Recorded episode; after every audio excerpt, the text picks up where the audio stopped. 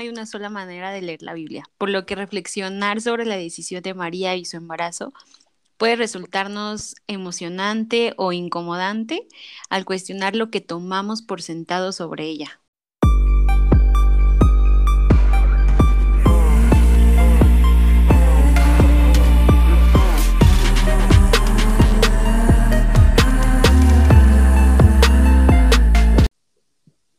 Hola, ¿qué tal? Bienvenidas. Nosotras somos Feministas, un podcast de mujeres rock. Somos un grupo de mujeres cristianas y feministas que buscamos reencontrarnos con la verdad que nos hará libres, desde el cuestionamiento de lo establecido y la búsqueda de cielos nuevos y tierras nuevas a partir de los ojos de mujeres. Quédate con nosotras y disfruta de este espacio de reflexión irreverente, provocador, liberador y deconstructivo a partir del cuestionamiento de la fe y la sana doctrina a la luz de temas de literatura, historia, cultura, psicología y mucho más. Nosotras somos Pamela, Maleni y Noemí. Y estamos aquí porque queremos.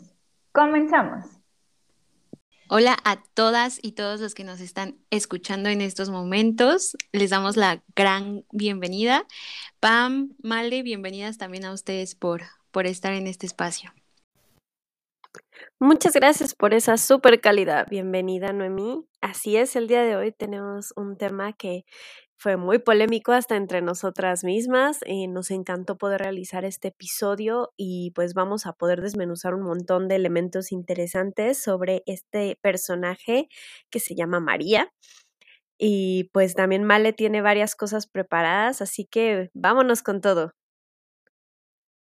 Sí, bueno, la idea de tocar este tema o esta persona, este personaje de María en estos días, bueno, de entrada pues tiene que ver con la fecha en la que estamos, celebrando este, Navidad en todos estos días del mes de diciembre, aunque pudiéramos hablar solamente de uno, pero creo que la figura de María representa mucho más y eh, mucho más que un solo día, ¿no? O sea, podemos hablar de varias festividades de, de este mes y, es bien interesante porque eh, sé que muchas de las que nos escuchan, pues somos cristianas, ¿no? Somos feministas, como de tradiciones protestantes, y de pronto como que tocar la figura de María no es tan común para nuestros espacios, no es así como tan familiarizado con, o, estamos tan familiarizadas con el tema, aun cuando la conocemos y demás, como que el énfasis no es tan fuerte, pero hoy sí queremos tocar algunos aspectos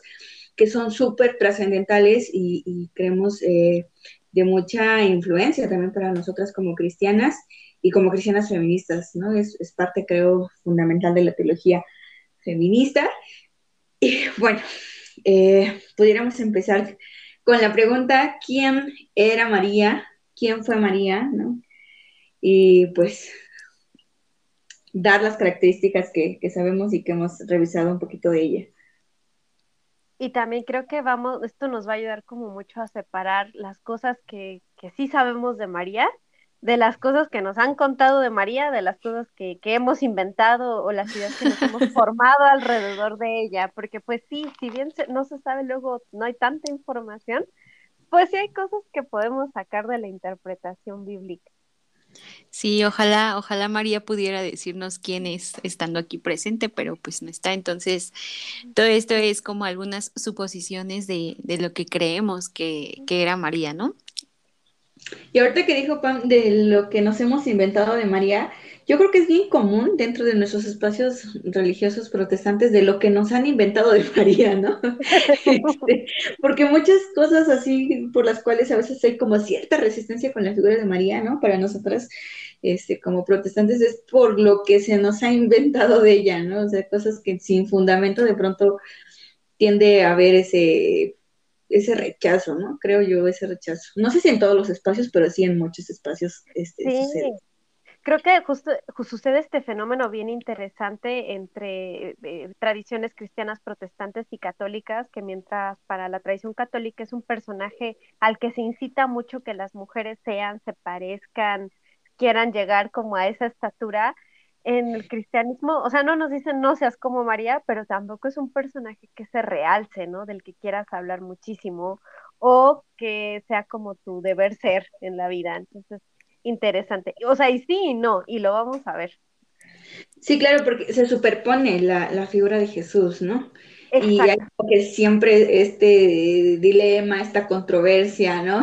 Eh, no queremos decir que personaje va mayor que otro, pero en términos sí muy, muy educativos dentro de los espacios, eso es muy marcado. Entonces hay que estar siempre en ese juego de sí es, pero no tanto.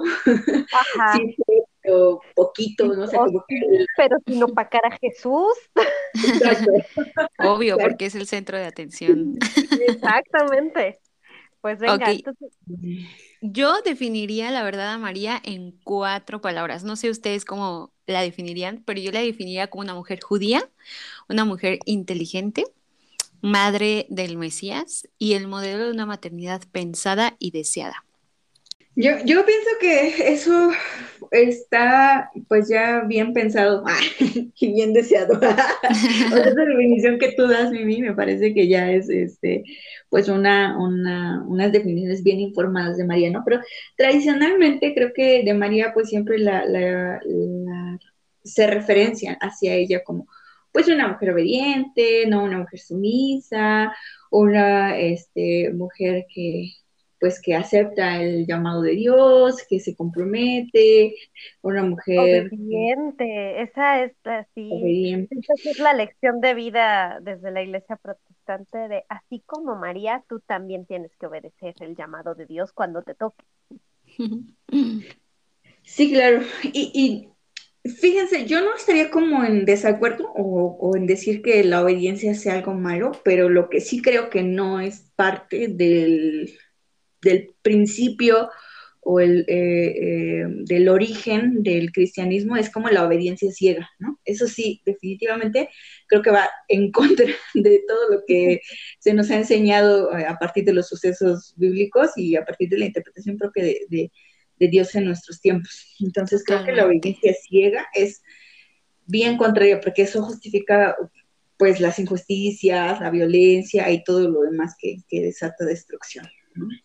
Y qué peligroso, ¿no? O sea, qué peligroso poder afirmar ese tipo de, enunciados. Sí, totalmente, totalmente. Creo que son, son, son armas, al final son armas de opresión. Yo, yo me acuerdo que por lo que leía y escuchaba, en, o sea, obviamente en mi, contexto, en mi contexto religioso, pero cuando era niña, yo, yo siempre me acuerdo que pintaban a María como esta María, casualmente siempre estaba como no había otra foto de María más que cuando era mamá, o sea, justo cuando estaba como en el pesebre, no hay otra foto de María donde estuviera sola sin, sin el baby Jesús o algo así, ¿no? O al lado de José.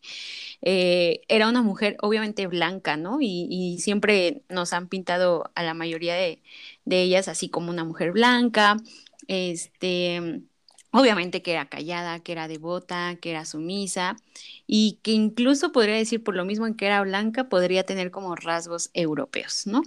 Pero este es curioso y no sé, o sea, creo que está lejos de, ser esa, esa María. Yo creo que, como tú decías, Male, pues era una, una mujer que, que estaba lejos de, de todas esas características. Sí, se nos olvida hablar de María como, como mujer, ¿no? O sea, María es el vehículo. Creo que en, los espacios religiosos María es el vehículo en donde viene Jesús, o sea, es el instrumento donde Jesús nace. María es como, e, es usada, ¿no? Esos términos, más allá del, del romanticismo del texto bíblico, o sea, María solamente se utiliza por un fin y ya, ¿no?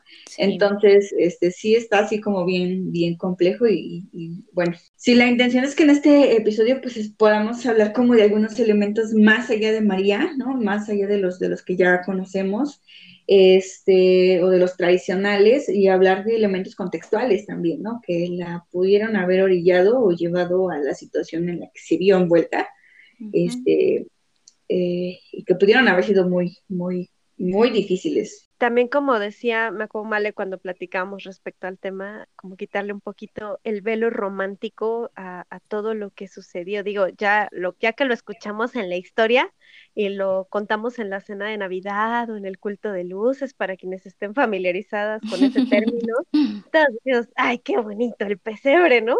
Pero todo lo que le pasó a esta mujer para llegar ahí y empezando pues de desde quién era ella, cuántos años tenía, de dónde venía, o sea, que, quién es esta persona a la que le toca vivir una situación que pues ya discutiremos si aceptó o no, pero que ella no pidió, ¿no? Ni la estaba esperando, ni la vio venir, ni la solicitó. Sí, así es. Bueno, y ya eh, para ir entrando en materia, pues comentar algunos aspectos muy particulares de María y de la situación en la que ella se encuentra en ese momento en el que le viene este anuncio o esta, esta pregunta. Algunos y algunas también mencionan. Mm, se asume que María era una jovencita, una eh, adolescente para nuestros términos, una doncella. Este mm, eh, estaba entre los 14 y los 16 años de edad, entonces pues era muy pequeña, ¿no? Para nuestros, nuestra concepción también de, la juventud o de la adultez. ¿Y em, ¿qué, ¿qué, pasa aquí o qué sucede aquí? Entre algunas de las interpretaciones y estudios analíticos del texto, hay algunas teorías que también eh, proponen en, cuanto a la interpretación de los elementos contextuales, pues de que eh, José, con quien iba a contraer matrimonio, con quien estaba este, comprometida, era un varón pues ya de una edad muy avanzada, ya de, la tercera edad, por así decirlo, arriba de los 65 años, 70 posiblemente, entre algunos, eh, algunos de los datos, ¿no? Posiblemente José ya era un anciano, María era muy joven. Y em, eh, otra de las concepciones que se dan respecto a María es que eh, María recibe esta, este anuncio o esta noticia como, como una especie de pregunta, ¿no? Yo creo que nos vamos a detener un poquito aquí, en el que esta pregunta le permite a María eh, aceptar o, rechazar esta propuesta que el ángel está haciendo. Y, y, hay algo que se desarrolla muy padre en esta relación de María como eh, la mujer que decide, informada eh, de los aspectos que van a acontecer, pues de que de querer o no ser la madre de Jesús. Y hay también otra, otra eh, propuesta de interpretación que se hace muy cruel o muy difícil quizá para muchos y muchas asimilar, que es la del suceso del embarazo de María como parte o como resultado de una violación. Entonces, de pronto, en algunos momentos o espacios hemos hablado al respecto y puede ser o resultar un, eh, tanto controversial y, e incluso este, difícil de escuchar por toda esta idea que tenemos muy sacralizada, ¿no? Del acontecimiento y de la concepción virginal. Eh, y, razón o, que se puede ir explicando a través del texto, por lo cual de pronto José ya no quiere estar con ella, ya no la quiere aceptar, dice que ya no la quiere, no la quiere infamar y entonces la quiere dejar en secreto y es aquí donde el ángel pues se le presenta y le muestra el, plan y, de ahí que recapacita, pudiéramos pensarlo. Pero esta teoría también asume que eh, eh, muy posiblemente eh, María recibe este acto de violación por parte de un romano a causa de, estas, de estas entradas que hacían a las aldeas para, pues para robar las pertenencias, para violar a las mujeres y demás. Y al estar María comprometida con José, la labor de José con la ley o la responsabilidad hacia la ley que se tenía de aquel tiempo era entregar a María, decir lo que había sucedido con María, de que María había estado con otro hombre, sin importar que este haya sido un suceso este, de violencia, y, María tenía que ser lapidada, ¿no? De ahí que también pudiéramos explicar lo que sucede con María después de que ella acepta todo este proyecto que se le propone a través del ángel y hay em, ah, una huida o un, primer exilio, pudiéramos decir, pero de ella, o de un éxodo más bien, de ella yendo a visitar a Elizabeth y de Elizabeth recibiéndola y eh, quedándose María unos meses con Elizabeth, porque es parte también de lo que, de lo que se ha llamado este momento sororo desde la teología feminista, en el que Elizabeth esconde a María para que María no sea encontrada y a María no la maten.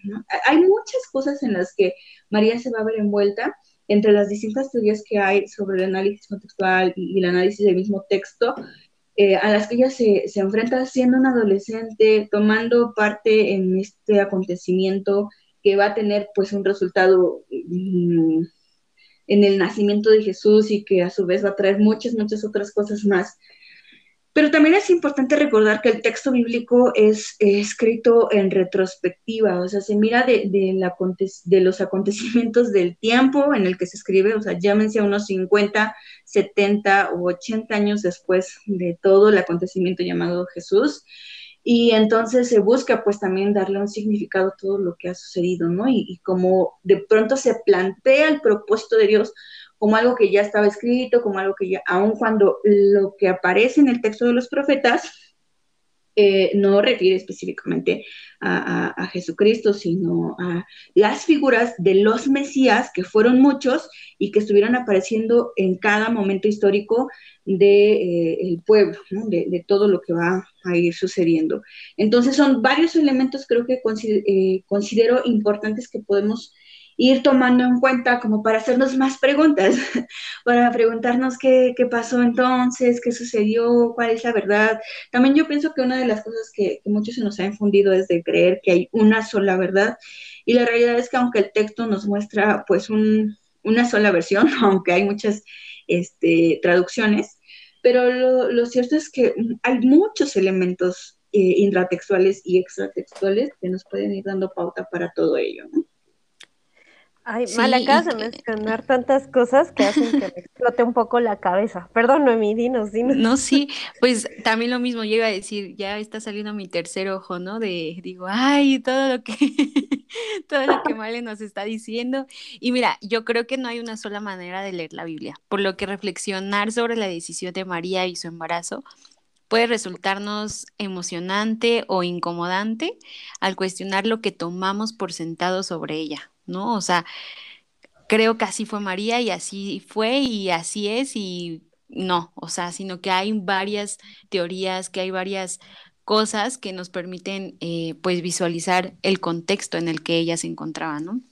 Totalmente, y que todo esto que nos acaba de contar Male, como ella misma mencionaba al, al final de esta intervención, como esta parte que no hay una única verdad. O sea, estos son sucesos que en su momento no fueron documentados como ahora lo tenemos en información inmediata, al instante, con fotografías, sino se ven en retrospectiva, por lo cual hay como muchas brechas en la información que tenemos, nos vamos a encontrar con algunas contradicciones, por lo cual es válido hacerse estas preguntas. Es decir, nosotros aquí en este espacio no estamos diciendo, esto fue lo que pasó, a María la violaron, no fue una concepción de estas características, o sí, sí hubo un ángel, este, esto fue totalmente divino. O sea, lo que estamos planteando son como todas estas versiones y preguntas que pueden surgir alrededor de la figura y que no por eso le quitan la importancia histórica o la importancia a los acontecimientos. Tal vez los, los resignifican a la luz de, de, tener estas consideraciones.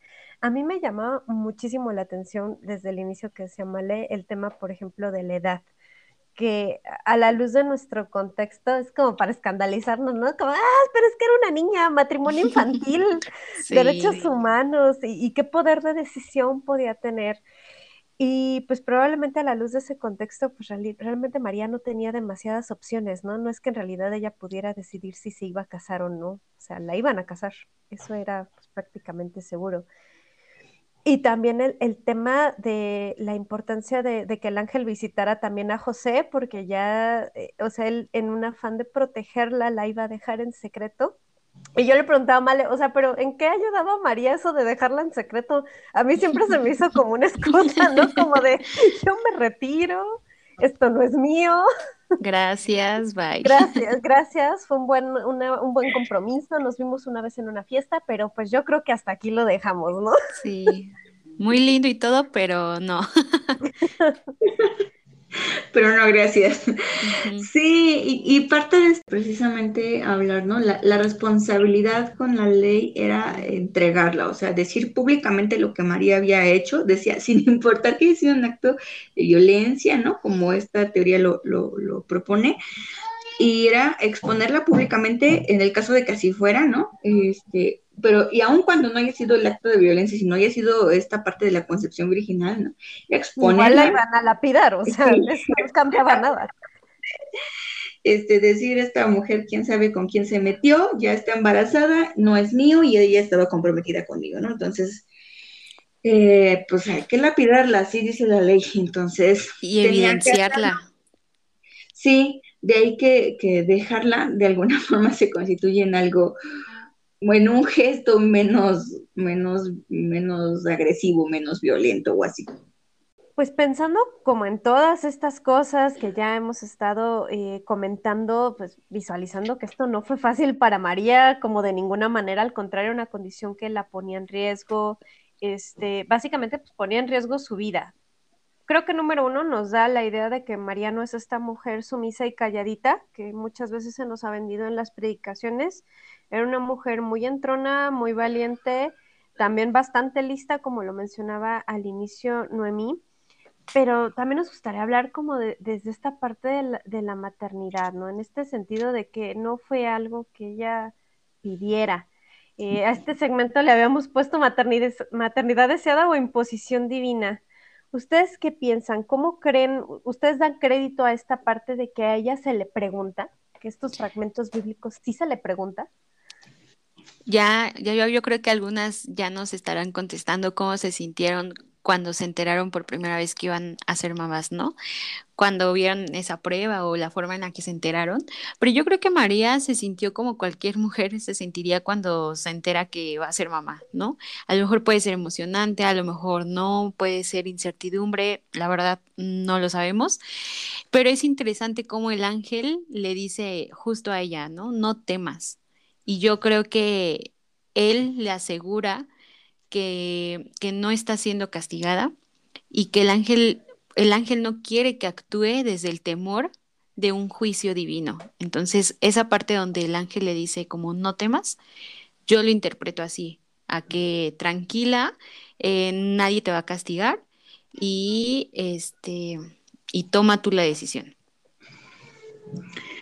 Pienso también em, que no es una pregunta como tal. Bueno, a mí no me queda muy claro dentro del texto que haya una, que haya habido una pregunta, sino que se le presenta el plan, se le dice qué va a pasar y algo que, me parece muy, muy, muy valiente del lado de María es que ella pregunta, pero ¿cómo va a ser esto? Yo no conozco sé. Y empieza a cuestionar, a ver, dime, a ver, explícame, porque yo no estoy entendiendo nada. De hecho, en, el versículo 19, 29, perdón, del capítulo 1 de Lucas, pues ya estoy predicando, perdónenme. Adelante, pastora, adelante.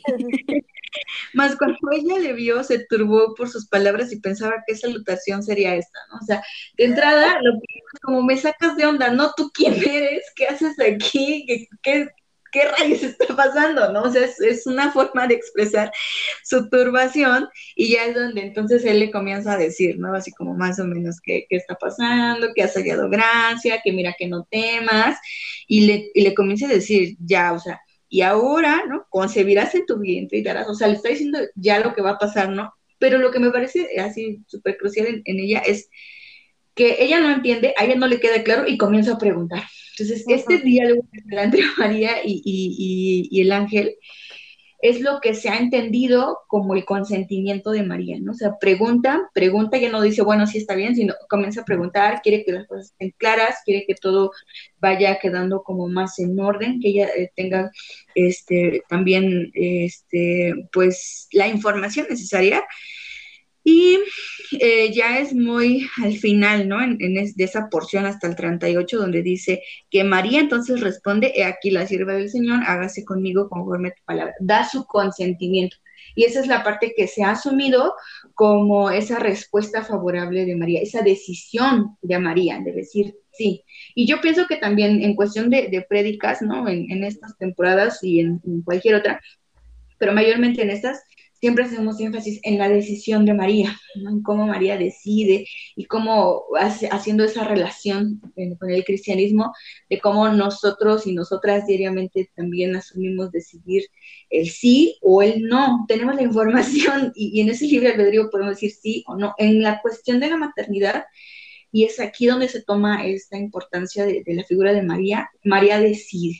Entonces, al decidir hay todo un quiebre entre muchas otras cosas. María pudo haber dicho que no. Y ese no nos hubiera dado un final distinto, ¿no? Pero ella dice sí porque es su decisión. Yo creo que también dice sí porque fue una decisión informada. Yo creo que si ella no hubiera tenido esas herramientas, si no hubiera preguntado, si no le hubieran respondido, porque a lo mejor preguntar es fácil, ¿no? Pero si no le hubieran respondido, eh, yo creo que ella hubiera, no hubiera tomado la decisión que tomó. Y yo creo que, como tú decías, Male, hubo esas preguntas en el proceso antes de dar su sí, ¿no? Y, yo creo que cuando María da su sí, es un sí genuino, es un sí libre, es un sí informado, es un, es un sí, bien escogido. Yo, yo me preguntaba y también leyendo decía, bueno, y, y, a lo mejor todas sabemos, no hay el consentimiento, pero ¿qué se necesita para que haya un consentimiento? Creo que hay dos cosas principales que, que sí se tienen que tomar en cuenta y uno es la información y la otra es la libertad. Obviamente en la información, pues es ese acceso a toda la información y las opciones disponibles que hay en ese momento para todo, ¿no? Y la segunda es la libertad, o sea, tomar cualquier decisión libre de presión o libre de miedo. Entonces creo que esas dos herramientas eh, las, tuvo, las tuvo María para poder tomar su decisión. Y creo que es algo que, que deberíamos de quedarnos nosotras, ¿no? O sea, si voy a tomar una, una decisión que sea consensuada, que sea informada, pero desafortunadamente no todas tenemos como ese acceso, ¿no? Y esa, esa, justo ahí es donde está el meollo de todo este asunto, que no todas contamos con esa información. Claro, y si podemos dar como credibilidad a todo el texto bíblico, o sea, partiendo del hecho de que creemos lo que está ahí escrito, yo particularmente soy partidaria de esa versión, ¿no? O sea, sí me gusta creer que, que las cosas para ella, si bien difíciles, se desarrollaron en torno a un plan, probablemente, y que aún así eso no le quita la dificultad eh, que tuvo y la decisión que ella tuvo que tomar, pero como partiendo de ese hecho, me llama mucho la atención justo la información que ella ya tenía. O sea, cuando le dicen, vas a tener un bebé, ella no se queda como, ah, qué maravilloso, ¿no? Dice, pero ¿cómo, no? Si aquí estoy encerrada en mi casa, no puedo ir al mercado y no he visto a mi prometido a solas, ¿en qué momento, no? Entonces, creo justo esa parte de que ella no es ignorante de la sexualidad, no es una persona asexuada, como muchas veces se le pinta, ¿no? Ni es una persona desinteresada de la sexualidad, sino ella conoce como al menos esas, esas mínimas bases de la sexualidad humana y, y como pensando en eso, eh, acepta, ¿no?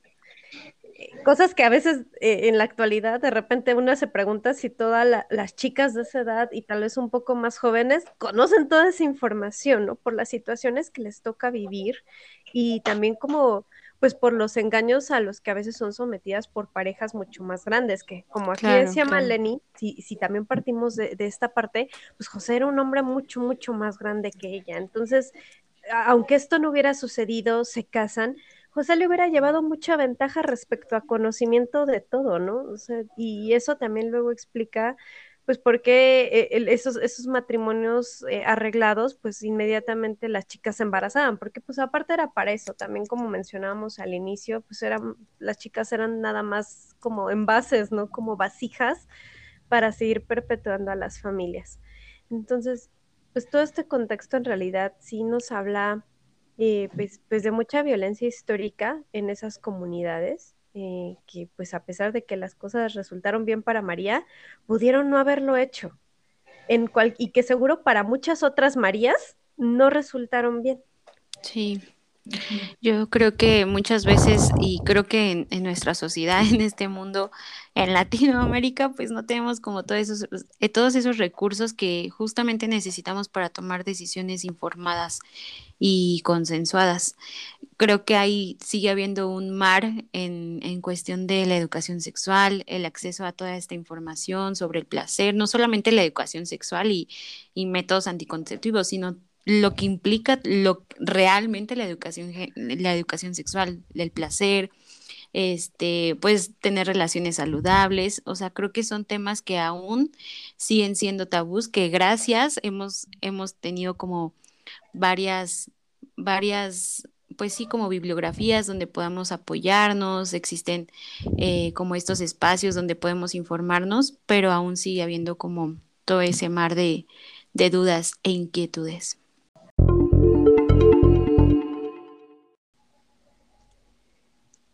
Hay mucho que aportar respecto a este tema del personaje histórico de María. En este momento solo pudimos desmenuzar algunos elementos. Creo que algunos nos pueden parecer muy, muy sorprendentes, poco comunes, este, fuera del, del ideal. Pero pues también actualmente nos vamos a encontrar con una crítica feminista. No quisiera decir al personaje de María, porque no es que la crítica desde la teología feminista vaya enfocado a María, sino a la construcción alrededor de como este estereotipo que se ha hecho este, a partir de lo que debería o cómo debería comportarse una mujer cristiana. Entonces, eh, a mí la primera que se, me ocurre es este ideal inalcanzable de respecto a ser madre, pero también ser virgen. ¿no? Es algo que realmente solo María puede hacer. Otra cosa que se me ocurre es como también esta idea de la exaltación de la virginidad es, es, también, me parece, de donde se desprende esta idea de no solo virgen hasta el matrimonio, sino virgen hasta la muerte si se puede, que además es una idea que después Pablo refuerza como en esta idea de, y si puedes, mejor no te cases, ¿no? Así permanece casta y pura y que nada ni nadie te vaya a mancillar o a tocar, y me parece que es, es un ideal que se relaciona mucho con la figura de ella. Uno de, los aspectos sobre, eh, ahora que mencionas esta cuestión de la sexualidad o de la no sexualidad, no pareciera que María es asexuada, porque tan enfatizado el tema de que María llega virgen y hasta después de dar a luz no conoce a su esposo o con una palabra proveniente del acto sexual, ¿no?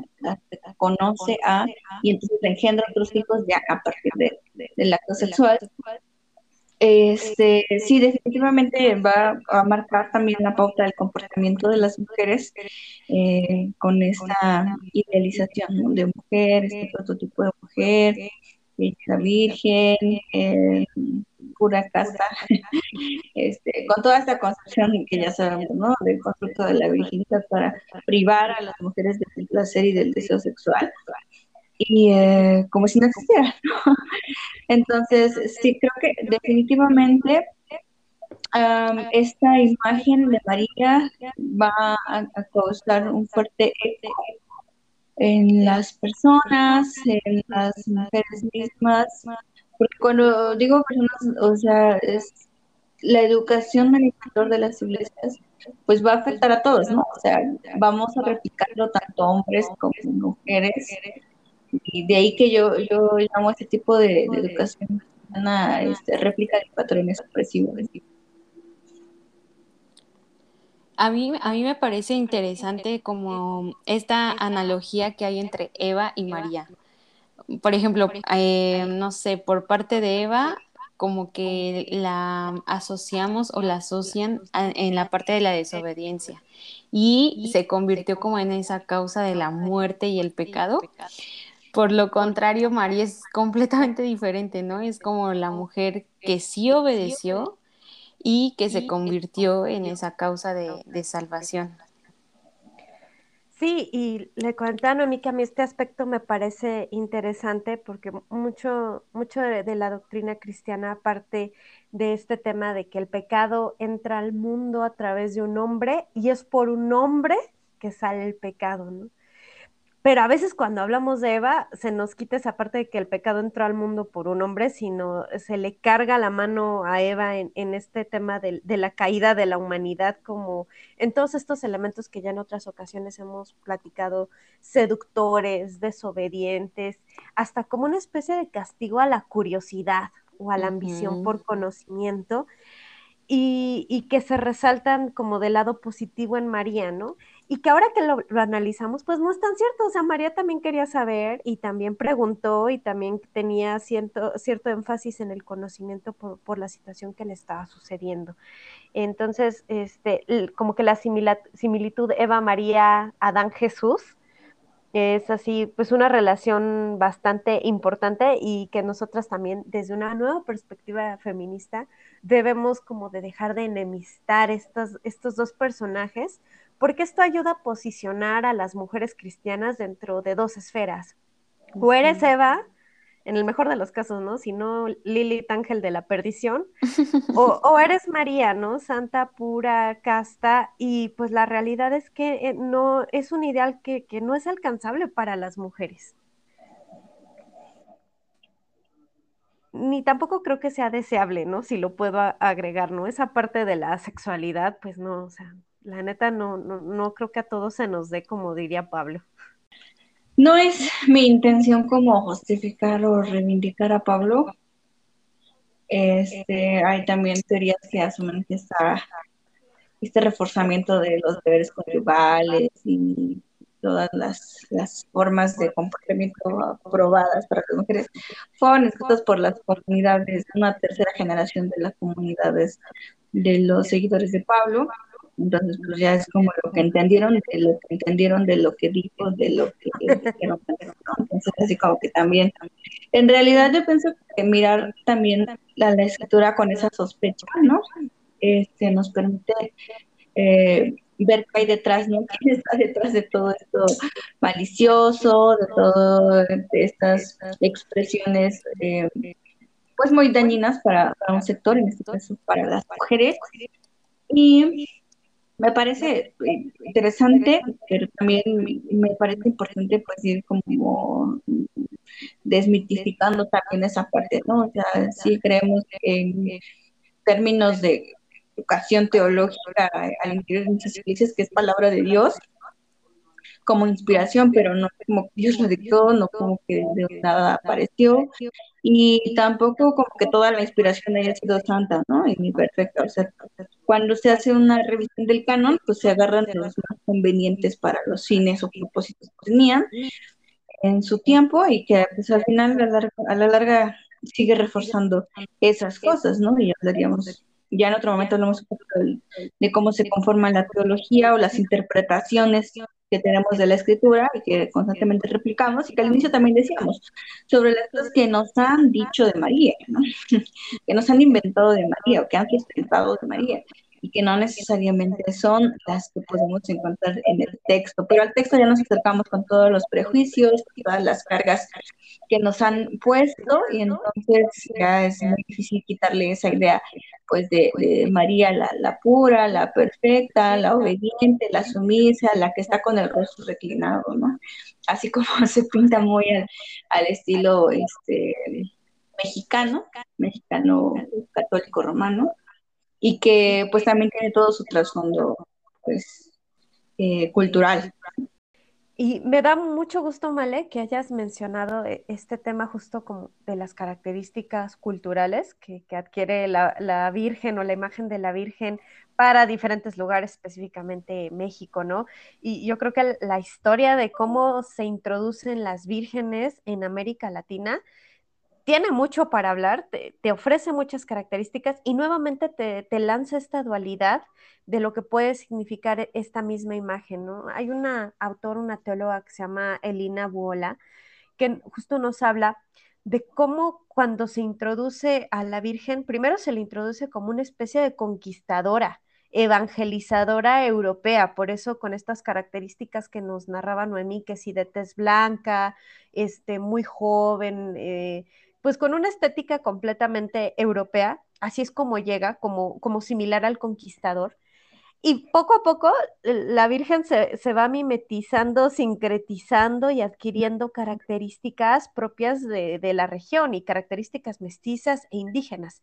De tal manera que Elina nos dice que la Virgen en América Latina tiene características que solo tiene aquí, o sea, no, es, muy singular, es, muy única de nuestra región y se ve este sincretismo y esta absorción de características, pues se ve claramente hasta en los nombres que tienen, ¿no? Por ejemplo, la Virgen de Guadalupe, alias aquí en México la Virgen Morena, también es conocida popularmente, o la Virgen de los Ángeles, que es la patrona de Costa Rica y que se le conoce como la negrita. Entonces, eh, que incluso este tipo de, sobrenombres y de características van a estar más relacionadas eh, con, religiosidades y con cultos en África que después con, cultos en Europa. Y esto también se refleja en como la naturaleza que adquiere la Virgen, porque como te decía, pues cuando llega es la conquistadora, la europea, es rica, es la reina del cielo, es divina, es universal, inalcanzable, y ya que llega aquí, se convierte como en una especie de mujer ordinaria, mestiza, madre, este, hermana, que además, o sea, su compañía es como para comunidades vulnerables, ¿no? Por eso se le aparece a personas indígenas, eh, por eso es visión de niños y de mujeres. Y siento que, este giro le, da completamente otro tinte, es una especie de deidad femenina de la gente pobre, ¿no? O, de la gente oprimida. Pero que también son una herramienta de conquista, ¿eh? O sea, al final vamos a convertir a los indios, vamos a convertir a los indígenas para convertirlos y les damos a la tonancy, ¿no? Pero también si, nos podemos despegar un poquito de esta idea desde esta, esta, esta deidad o esta diosa madre o va tomada de la mano desde esta cercanía ¿no? muy próxima con la mujer con las mujeres. Yo creo que esa es una eh, de las aportaciones como desde el feminismo más importantes, un poco a retomar esta figura y en lugar de rechazarla, me, acuerdo de haber leído un artículo que decía, cuando no puedes con la enemiga, únete a ella, y se refiere específicamente a la Virgen, ¿no? Como retomarla y ya que es un, es un personaje femenino, probablemente el más importante en, en, el cristianismo, podemos encontrar otras mujeres, pero pues sin duda es de las más relevantes, ya que tiene ya esa posición y que además hasta se le ha dado una posición política al darle tantos títulos y, tantas atribuciones, o que si intercesora, que es abogada, que, todas estas cosas que se hablan de ella, pues entonces retomarla como un elemento más, un poquito más empoderante para las mujeres que profesan una fe hacia la Virgen. Pues eso me parece rescatable. Entiendo que muy, muy seguramente eh, eh, este, tenía este propósito, que se asimilara como poder quitar los últimos vestigios de cultos no cristianos o cultos precoloniales, haciéndola tan sincrética. Sí, y que, que fíjate, o sea, como tratando de, tomar todo esto que, que, acabamos de mencionar también, eh, de alguna forma pienso que se vuelve o llega como esa imagen de la mujer, tú decías, ¿no? Una mujer europea, poderosa, reina del cielo, así muy, muy, pero también en la actualidad sí la han pintado de muchas formas, tan sucesivas, ¿no? Y tan controversiales, ahora eh, pienso en la figura de, de, María, o este contorno de, de, la imagen de María como semejante a un clítoris, ¿no? Y dejan de pintar a María como esta mujer que decíamos hace rato, ¿no? Como que no puede gustar del placer porque es una mujer casta y pura y virgen, ¿no? Sí, sí, y, y creo que también como que hace una especie, pues no sé si de puente, pero, pero sí te genera como una relación más directa entre mujeres y, y Dios o entre mujeres y su relación con Dios probablemente como más visibles desde el catolicismo, pero que no quita que desde una tradición protestante puedas retomarla como un personaje importante, no, no sé si estaría bien dicho decirlo, pero incluso como una discípula, como un apóstol, como, como se ha hecho con María Magdalena como verle otras cosas, porque María estuvo en muchos eh, momentos importantes del ministerio de Cristo y está en momentos donde los discípulos no estuvieron como la crucifixión o donde no estuvieron todos los discípulos. Eh, no sé, creo que hay, hay muchas cosas de ella de las que se pueden hablar y pues está muy interesante podernos cuestionar por qué no las tratamos. Y creo que aspectos que podrían ser muy gratificantes también desde la parte de, la, de una maternidad más real, ¿no? Porque María no tuvo una maternidad, eh, ¿cómo decirlo? Pues dulcificada o espiritual, ¿no? Vivió una maternidad física, real, dolorosa, complicada y llena de todas las complejidades culturales y los prejuicios. Vaya, pues sabíamos que iba a ser un tema muy polémico. Yo creo que todas nos vamos con muchas más dudas de con las que iniciamos, pero justo es el problema de abrir una, una, una caja de Pandora, ¿no? De, de, temas que no se tratan o que nadie le preguntó a María cómo se sintió con eso, ¿no? Ni nadie lo documentó. Pero pues definitivamente ha sido muy enriquecedor. Nos gustaría mucho que todas eh, nos pusieran en los comentarios ¿Cuál es su opinión al respecto? Ojalá les haya abierto muchas más interrogantes y tengamos muchas propuestas para, para seguir dialogando, porque decía Malenia al inicio, pues no vamos a llegar a una respuesta y estaríamos mal si quisiéramos llegar a Bueno, ahora que está por finalizar el capítulo número 3, queremos hacerles dos preguntas. Uno, ¿cómo creen que era María, ya sea físicamente, eh, en actitud? Y la segunda pregunta es, ¿Con qué actitud o cualidad podrías identificarte con María? Queremos leerlas a través de nuestras redes sociales. Síganos también en nuestras cuentas de Instagram y en las cuentas de Facebook. En Instagram estamos como mujeres-roag y en Facebook estamos como Mujeres Rock. Ahí vamos a estar lanzando algunas de estas preguntas y ojalá puedan escucharnos y compartirlo con sus amigas, hermanas, tías, con, con todos y todas.